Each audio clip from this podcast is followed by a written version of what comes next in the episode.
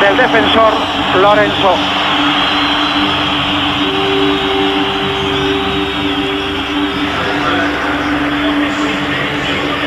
Macanaki otra vez. Salta Vigic. Es una de esas fotos que parecen pinturas renacentistas.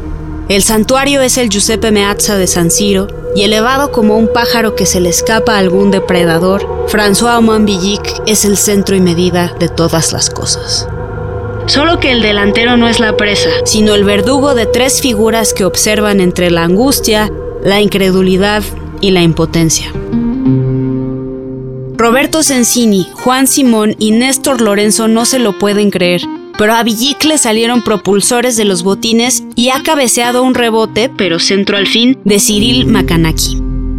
El balón está suspendido entre el frentazo de Villic y su destino final, la portería de Pumpido. La expresión de los futbolistas argentinos no es para menos. Son los campeones del mundo y están prácticamente en casa. Sensini juega para el Udinese y Lorenzo ha terminado su primer y último curso en el Bari. Maradona no está en la foto, pero da igual. El hombre le dio la omnipresencia y en 1990 Nápoles era su segunda patria. No importa, porque esta tarde, decorada con el sol de Milán, es para el equipo que juega de camiseta verde, calzoncillos rojos y medias amarillas. Camerún.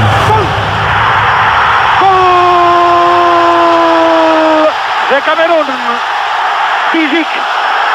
a los 21 minutos. Fue un mal día en el laburo para toda la selección argentina. Pero especialmente para su portero. Él tampoco sale en la foto, pero un cronista le reprochó. ¿Qué hiciste, Pumpido?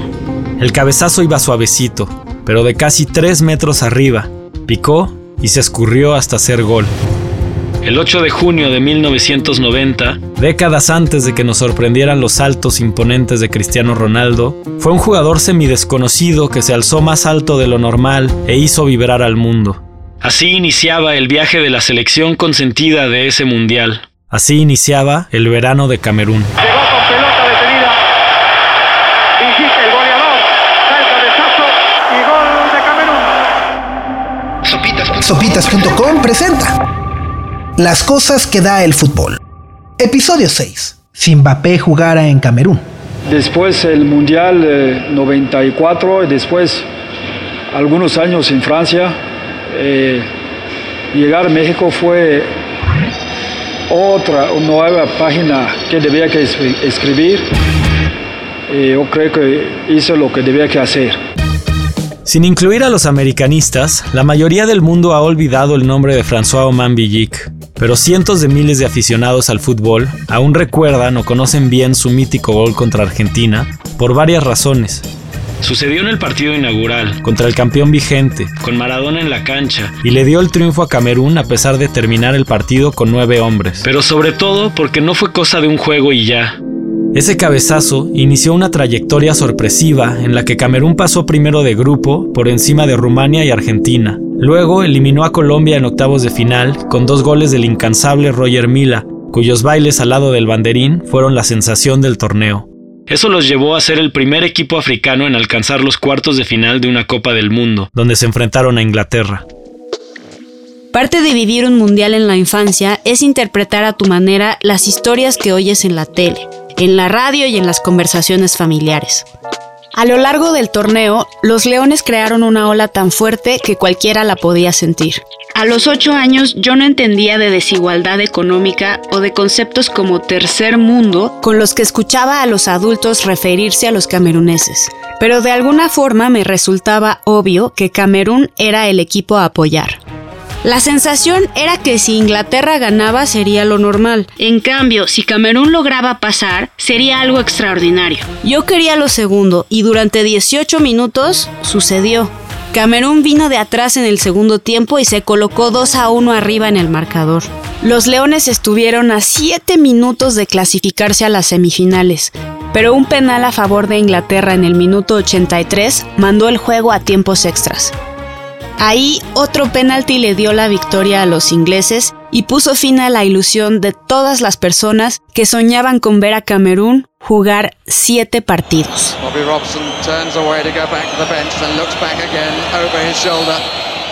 stands staring and shouting as in comes Lineker and scores! England lead by 3 to 2. La selección de Camerún en Italia 90 es el ejemplo por excelencia del personaje de caballo negro en una Copa del Mundo. Sara tiene toda una serie de reglas que dictan lo que define a un buen caballo negro. Idealmente, un candidato debe cumplir con la mayor cantidad posible de las siguientes características. Ser una nación con condiciones adversas. Esto puede referirse a una geografía pequeña como Bulgaria o un país con altos índices de pobreza como Senegal. No contar con triunfos o logros importantes previos. Esto le resta puntos, por ejemplo, a selecciones como Uruguay o a Croacia. Vencer a una potencia durante el torneo como lo hizo Costa Rica al ganarle a Italia e Inglaterra en 2014. Llegar como mínimo a cuartos de final, mientras más lejos, mejor. Ganarse el cariño del público. Esta parece ser obvia, pero hay casos raros como el de Corea del Sur en 2002 que no lo consiguió. Y por último, que de plano no se vea venir. O en otras palabras, nada de equipos hypeados como Colombia o Portugal. Aquel equipo liderado por Villic y Mila es uno de los pocos que cumple con todas las características. Su impacto fue tal que hizo que el mundo se enamorara de una idea, la del crecimiento del fútbol africano. Poco después, hasta Pelé se atrevió a predecir que una selección de África levantaría la Copa del Mundo antes del año 2000. La selección africana que me conquistó a mí fue Nigeria. No sucedió en un mundial, sino en los Juegos Olímpicos de Atlanta 96. En los cuartos de final los nigerianos eliminaron a México. Y aunque me dolió la derrota, me enamoré de su uniforme Nike. Era verde y blanco con triángulos negros en el cuello. Justo en el centro tenía un águila enorme y el nombre de Nigeria escrito en letras negras. De niño gran parte de mis lealtades futbolísticas se decidían por los uniformes. Sé que no era muy táctico de mi parte, pero sentía que en el diseño y los colores podía percibir la personalidad de cada equipo. De vez en cuando, alguno me atraía más de lo normal, y gracias a ese jersey decidí apoyar a Nigeria el resto del torneo. Aún lo ando buscando por si alguien sabe de uno en talla mediana. Fue ahí también que vi por primera vez jugar a Nuanco Canú. Alto, flaco y habilidoso, que aún siendo delantero llevaba el número 4. Años después se fue al Arsenal y ahí le tomé todavía más cariño. Hay un hat-trick que le metió al Chelsea que aún revisito seguido en YouTube.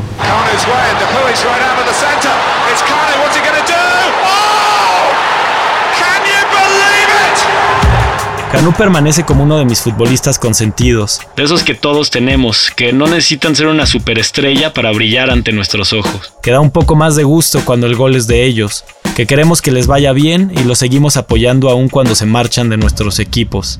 En fin, disculpen mi carta de amor, pero imagínense que mi crush con Nigeria llegó en el momento exacto. Y es que en semifinales Nigeria sorprendió al ultrapoderoso Brasil con todo y Ronaldo en la cancha.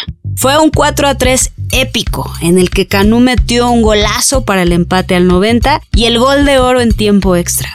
El nigeriano celebraba riendo con gestos cómicos y tambaleándose a propósito. No era Roger Mila, pero tuvo el mismo efecto en el Dieguito de 8 años que sintonizaba la transmisión en casa de su tía. Ese mágico instante cuando un equipo pasa de caerte bien a ocupar un lugar más importante en el corazón. Tres días después, misma dosis. Partidazo y voltereta con gol al minuto 90 para ganarle a Argentina la final y llevarse la medalla de oro a casa. Fue un guion perfecto y la hazaña de Nigeria ayudó a creer que la predicción de un campeón africano en un mundial se habría de cumplir más pronto que tarde.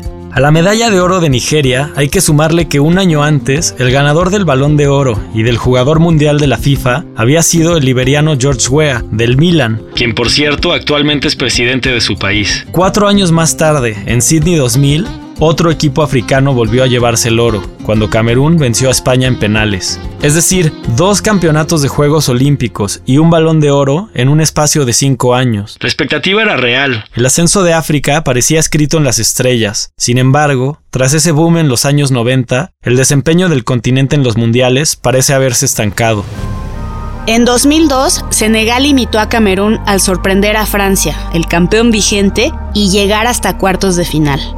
Pero fue el único equipo de la Confederación en avanzar de la fase de grupos. En promedio, solo un equipo africano logra llegar a la segunda ronda en cada edición desde 1986 hasta la fecha. Sin duda, la mayor expectativa se generó en 2010 cuando Sudáfrica fue la primera nación de la CAF en ser sede de una copa. De cara al torneo se hicieron incontables reportajes acerca del potencial de los equipos entre comillas locales. De forma romántica, la prensa y la afición sentían que todo África jugaría en casa, sin importar que los otros países clasificados estuvieran a más de 5.000 kilómetros de Johannesburgo.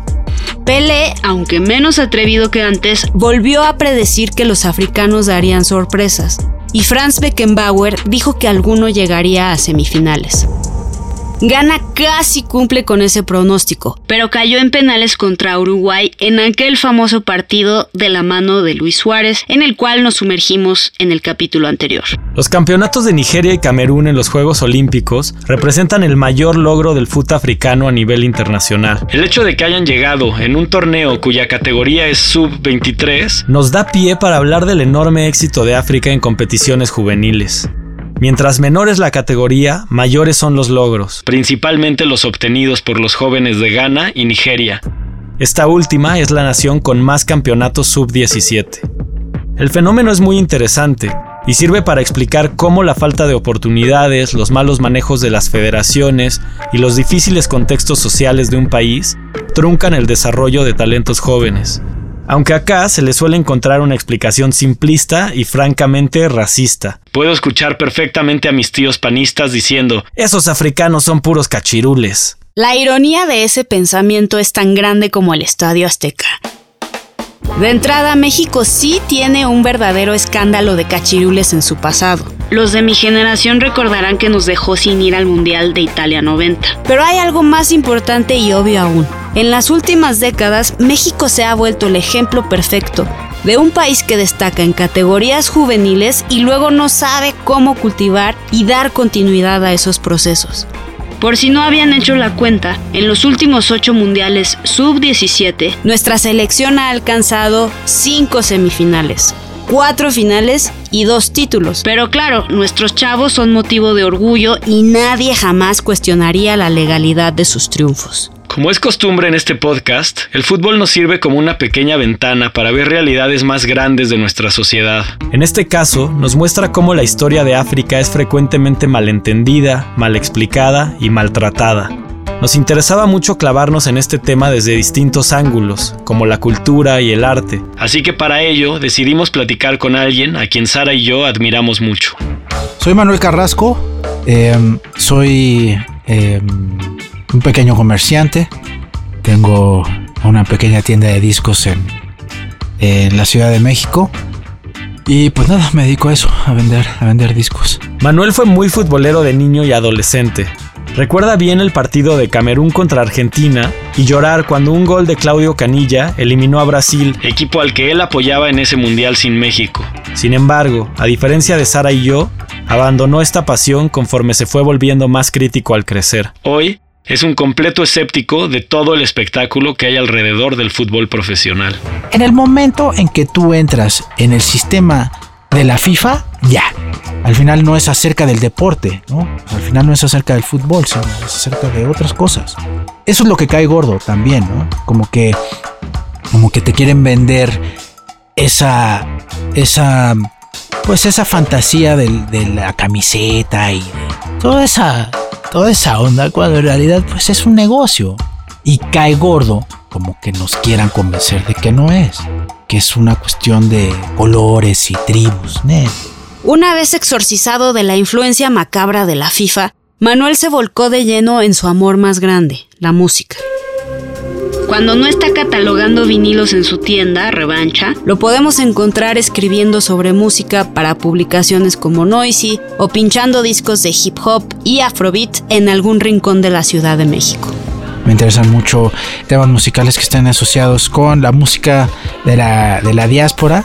Y pues nada, como en algún momento escuché, escuché mucho hip hop, durante el final de los 80 hasta principios de este siglo y bueno pues eso me permitió acceder como a, a, otros, a otros ritmos. Por música de la diáspora, Manuel se refiere a todas las corrientes que han nacido a partir de la dispersión de culturas africanas por el mundo, desde el comercio atlántico de esclavos en los siglos XVI a XIX hasta la constante migración actual a países europeos.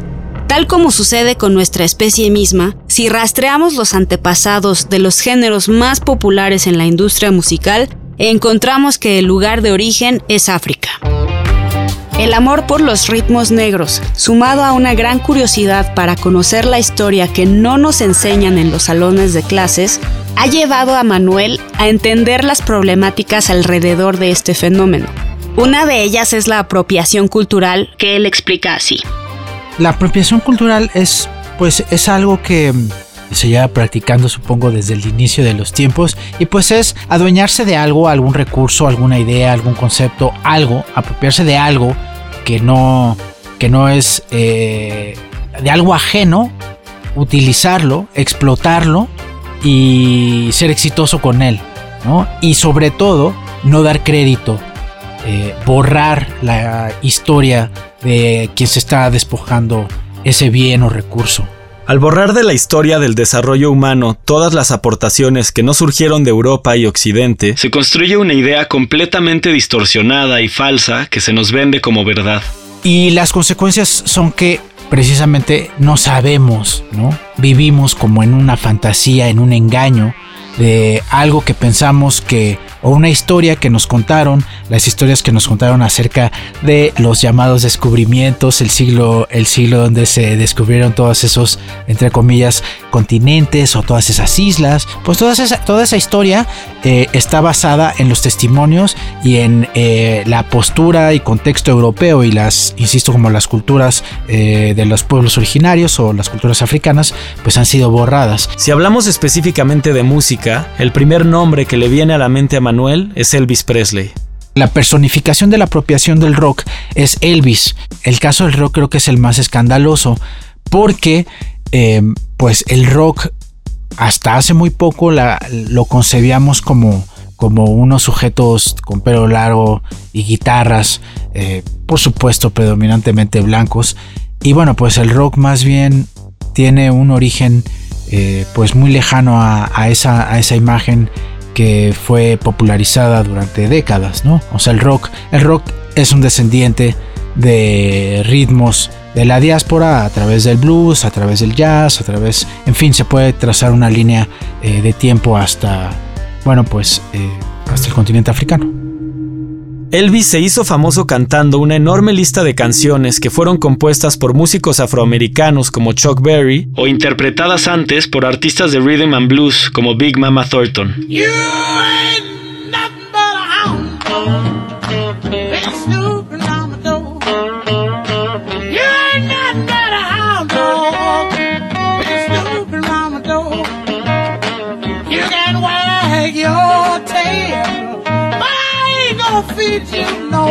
Y mientras en los 40 y 50 los discos de esas precursoras se catalogaban como race music, literalmente música de raza, cuando Elvis los adaptó para una audiencia blanca, se le coronó como el rey del rock.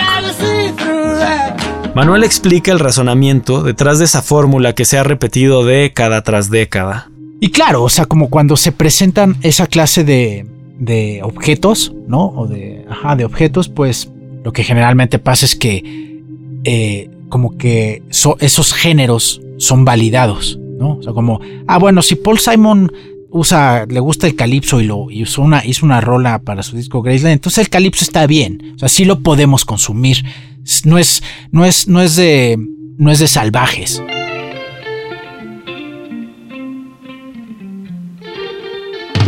La mención a Paul Simon que hace Manuel fue en referencia al álbum que estamos escuchando, llamado Graceland, uno de los favoritos de Diego, por cierto. Lanzado en el 86, Graceland es uno de esos discos con una historia aparentemente inspiradora detrás. El tipo de cuento romántico con el que los publicistas sueñan.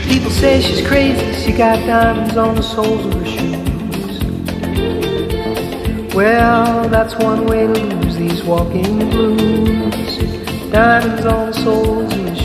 Se resume a que Paul Simon viajó a Sudáfrica durante el apartheid tras un periodo de depresión y problemas personales. Ahí colaboró con leyendas locales que lo influenciaron, le enseñaron los ritmos de la cultura zulu y le ayudaron a revitalizar su amor por la música.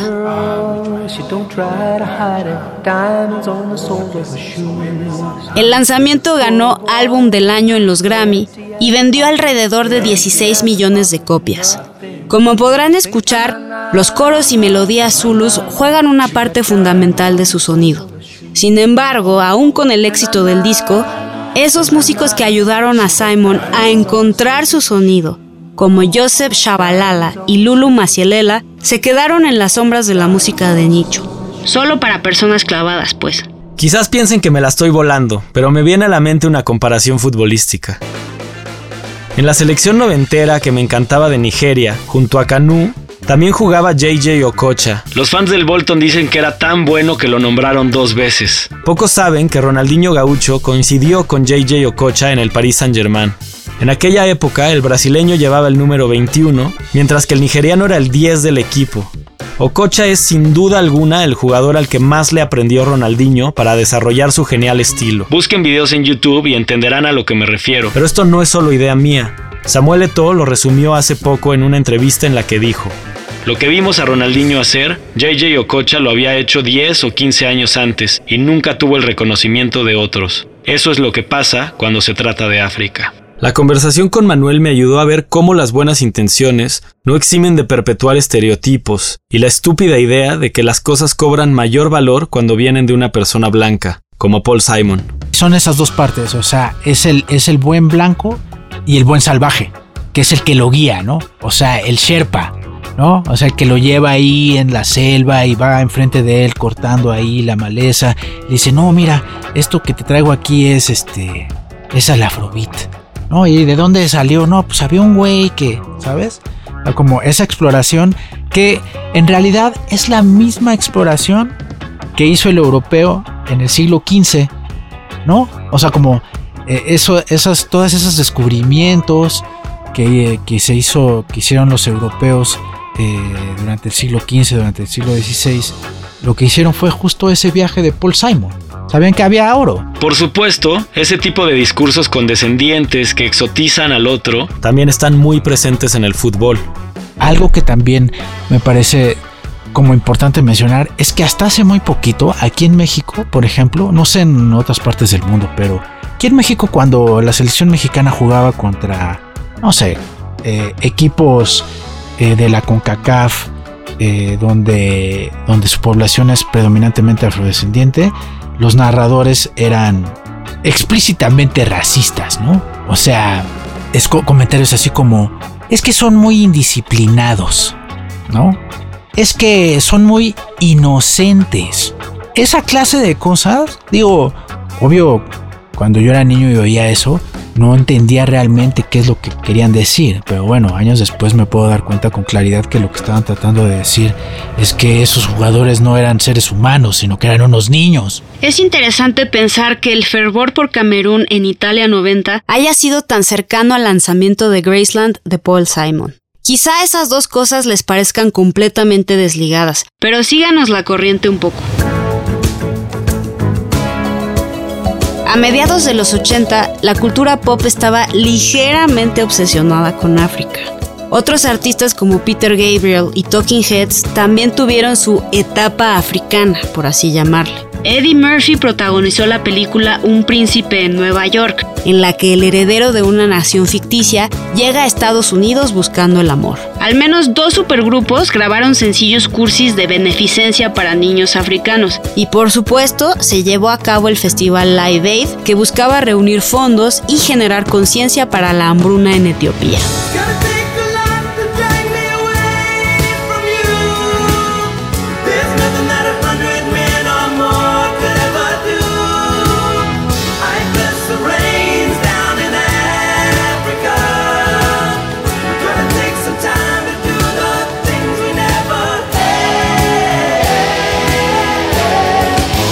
A lo que Sara quiere llegar es a que fue en medio de esa mezcla extraña de fascinación cultural, lástima, ternura y complejo del Salvador Blanco que el mundo miró en Italia 90 a François Oman Villic anotarle al campeón, a Roger Mila bailar y a Camerún estar a un paso de meterse entre los mejores cuatro equipos del mundo.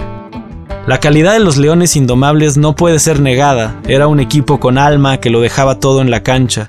Sin embargo, no podemos evitar cuestionar hasta qué punto la secuencia de fantasías y expectativas desmedidas surgieron desde una visión completamente occidental. La primera prueba de ello es que se depositaron no solo sobre Camerún, sino sobre todo el continente, como si África fuera una sola masa indivisible y sus selecciones no tuvieran identidades únicas. Si en la música existe la horrible costumbre de llamar world music a todo aquello que suene medianamente étnico, el fútbol ha pecado de querer empaquetar el destino, las alegrías y los problemas de toda África como un solo concepto. La segunda prueba es que al analizar el rol de África en el fútbol mundial, tendemos a solo medirlo a partir de los resultados de sus elecciones, pasando por encima la realidad del continente. Pues así como la diáspora africana cambió para siempre el paisaje musical de Estados Unidos, el Caribe, Latinoamérica y tantos lugares más, también ha tenido un impacto inconmensurable en el panorama del fútbol moderno. No hay blues sin los esclavos que cantaban en las plantaciones, y no hay blues sin todas las familias migrantes que han hecho una vida en Francia. Campeones del mundo recientes, sus equipos están conformados por pues por jugadores que podrían jugar para otra selección que no, que no es una selección europea, ¿no?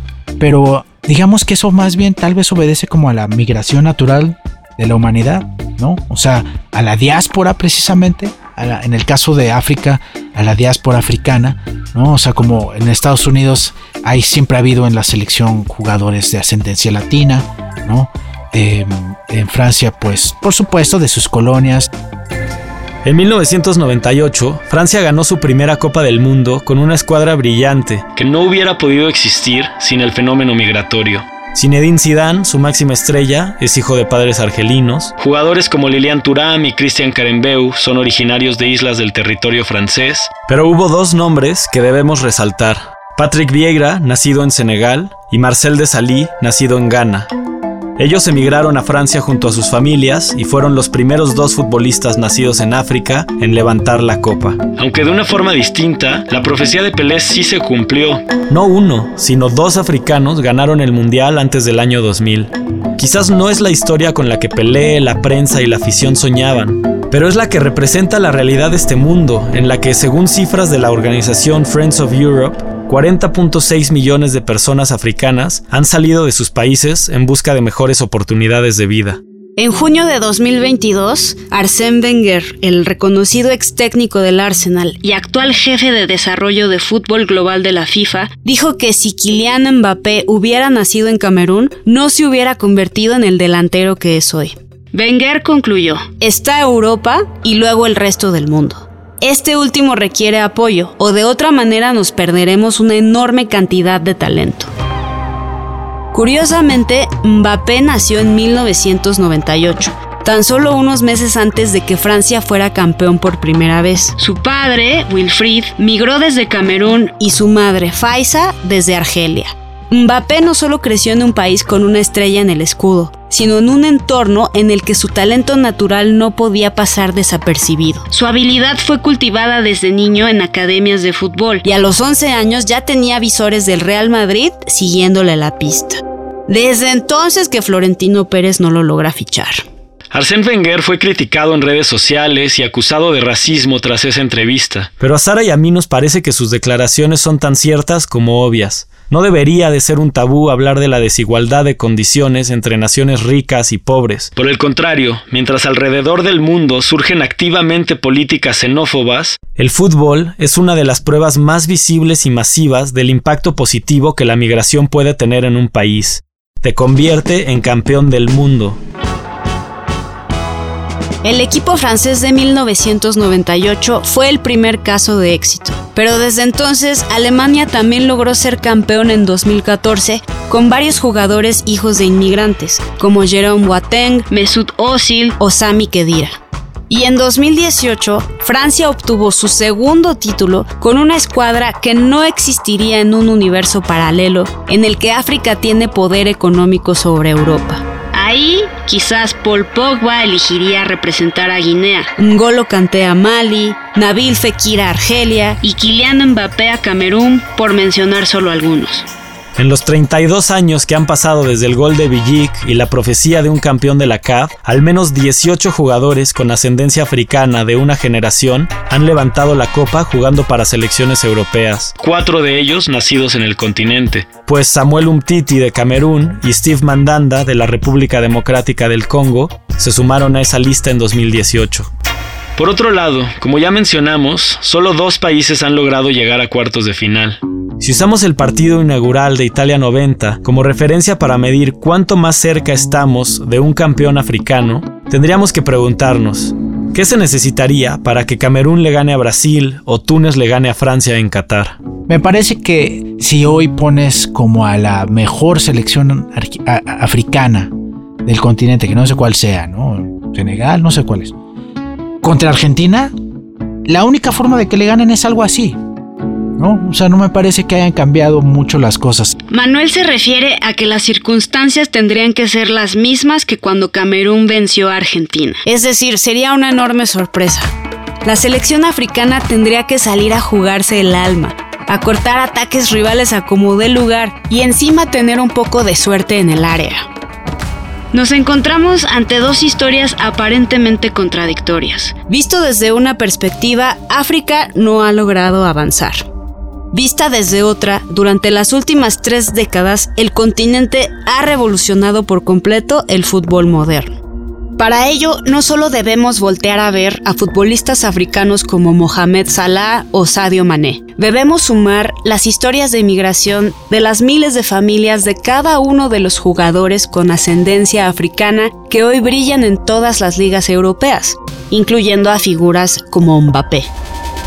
Para tener la historia completa, es crucial conciliar esas dos narrativas. Por un lado, reconocer que sí, es cierto. A nivel internacional, las selecciones africanas no han logrado trascender como se esperaba, pero no bajo la visión simplista de que no han cumplido, sino analizando a fondo los problemas de corrupción e intereses en las federaciones que llevan a que, Tal como sucede en México, se desperdicie una generación entera de campeones del mundo sub-17. o dos, ya que estamos en esas.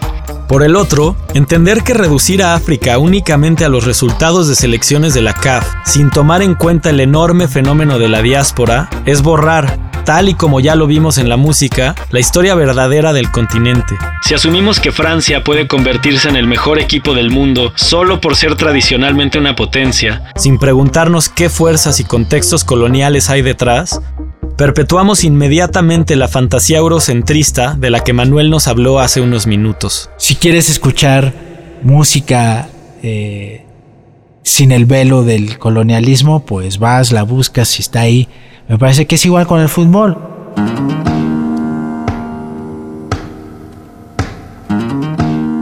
Sopitas.com presentó Las cosas que da el fútbol.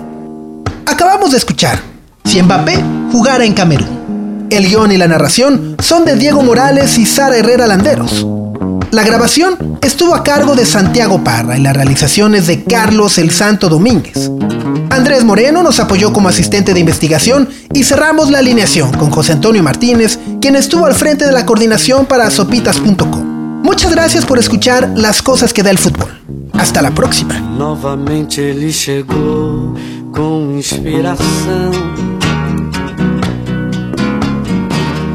muito amor, com emoção, com explosão em gol.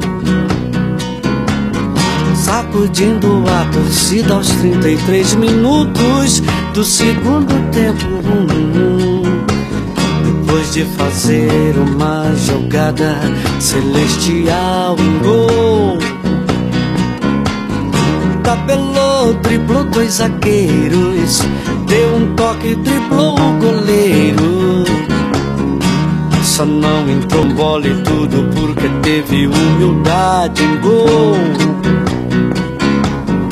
Foi um gol de classe onde ele mostrou sua malícia e sua raça. Foi um gol de anjo um verdadeiro gol de placa que a galera agradecida se encantava. Foi um gol de anjo, um verdadeiro gol de placa que a galera agradecida se encantava. Fio Maravilha, nós gostamos de você. Fio Maravilha, faz mais um pra gente ver. Fio Maravilha, nós gostamos de você. Fio Maravilha, faz mais um pra gente ver. Fio Maravilha, nós gostamos de você. Escuchamos a George Ben Yor con Fío Maravilla, temazo del álbum Ben de 1972. Fío Maravilla es una composición de George Ben, pertenece al sello Philips y es otra de las cosas que da el fútbol.